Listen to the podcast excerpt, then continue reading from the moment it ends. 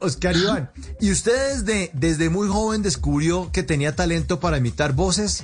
¿Cómo fue? Me imagino que usted era la caspita del colegio, ¿no? Hágame el favor, señor Castaño, se me retira del aula de clase. Más o menos, Mao, sí, empecé a imitar los profesores, así, lo que han hecho todos los, todos los imitadores, como Camilo, como María Auxilio, sí, eh, como Andresito Tamayo, todos los, mis compañeros, la gente también, los, todos los compañeros que se dedican a esta linda labor de la imitación. Y eso que uno, empieza en, la casa, en el colegio, en el trabajo, es donde empieza uno a, a darse cuenta de lo que puede hacer, ¿no? Entonces empezaba a imitar a compañeros, a profesores, y en la casa a muchos de los familiares, y eso se volvió una recocha cada vez que, que había la oportunidad de, de, intentar imitar alguno de los personajes con los que uno convivía. ¿Y alguna vez tuvo problema con alguna imitación? O sea, alguien se le puso bravo y se le mejocó y le dijo, no, hermanito, ya hasta aquí llegamos, ya no más.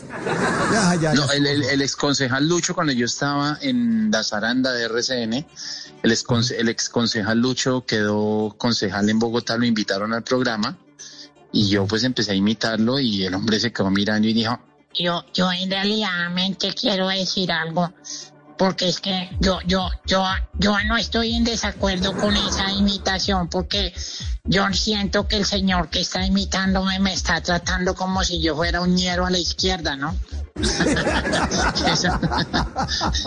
el hombre como que no le gustó mucho. Esa una experiencia muy bonita, pero de resto no, a la gente eh, le gusta. Una vez estábamos grabando en pleno centro de Bogotá y estaba yo haciendo al doctor Antanas Mocus, caracterizado para la banda francotiradores. Pasó un señor y me, y me trató re mal malísimo, me trató re mal. Y, uno de los productores le dijo, vea señor, él, no es Mocus, es una imitación. Dijo, pues peor todavía. y me redobló, me redobló el madrazo porque estaba imitando al doctor Mocus.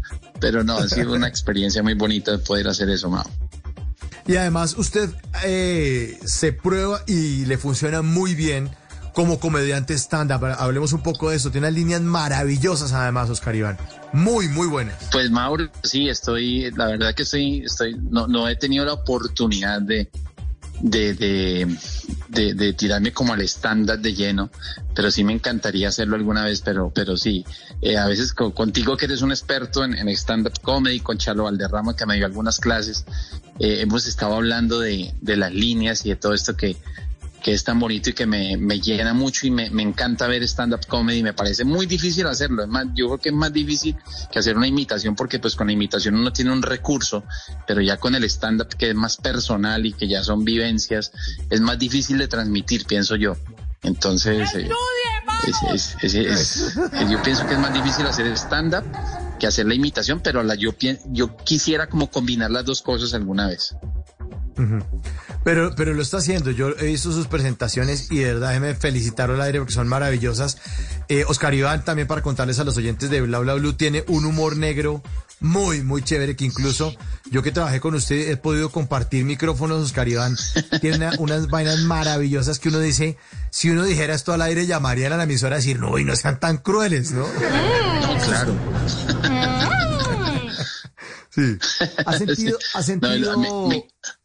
Adelante, adelante, Oscar Adelante. No, no, el, humor negro me fascina, me fascina porque hay unos, unos exponentes de, ese tipo de humor que, son maravillosos, pero pienso que, que en Colombia hay un público como muy selecto para uno poder hacer ese tipo de humor, Mauricio. Eh, o sea, la gente de aquí se tocaría mucho si uno, si uno, si uno echa, echa un chiste como los de Anthony Jeselnik en Estados Unidos entonces, eh, son cosas que de pronto tocarían muy fuerte aquí en Colombia y no sé si la gente los aceptaría, mm. los aceptaría de eh, esa eh, forma. Pero bueno, pero ¿ha sentido usted censura, aparte, no, no en el stand-up, sino en las imitaciones? ¿Ha sentido en algún momento en que de pronto no tenga tanta libertad para hacer porque ah, cuidado con este, cuidado con el otro, o no? ¿O libertad? No, no creatividad. No, afortunadamente no, Mauricio, que en la gira de los, de los imitadores que hicimos con Camilo y con María Auxilio, que retomamos el otro año, eh, hemos sentido la aceptación del público y piden muchos personajes.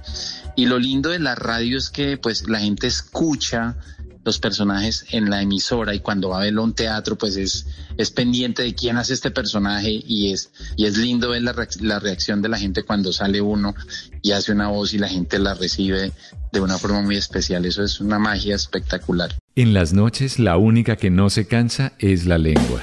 Por eso, de lunes a jueves a las 10 de la noche empieza Bla Bla Blue con invitados de lujo. Los saluda Guillermo Novelis de La Mosca. Les habla Alexander Ospina, Te Amo Hijo TV. Los saluda Maru Yamayusa. La Josefa Chivatay. ¡Ay, papá! Saluda Eddie Herrera. Tema es lo que hay. Claro, puro Bla Bla Blue. Muévanse pa Bla Bla Blue prácticamente. Con buena música, con historias que merecen ser contadas, con expertos en esos temas que desde nuestra casa tanto nos inquietan y con las llamadas de los oyentes que quieran hacer parte de este espacio de conversaciones para gente despierta. Bla bla blue. De 10 de la noche a 1 de la mañana. Bla bla blue. Porque ahora te escuchamos en la radio.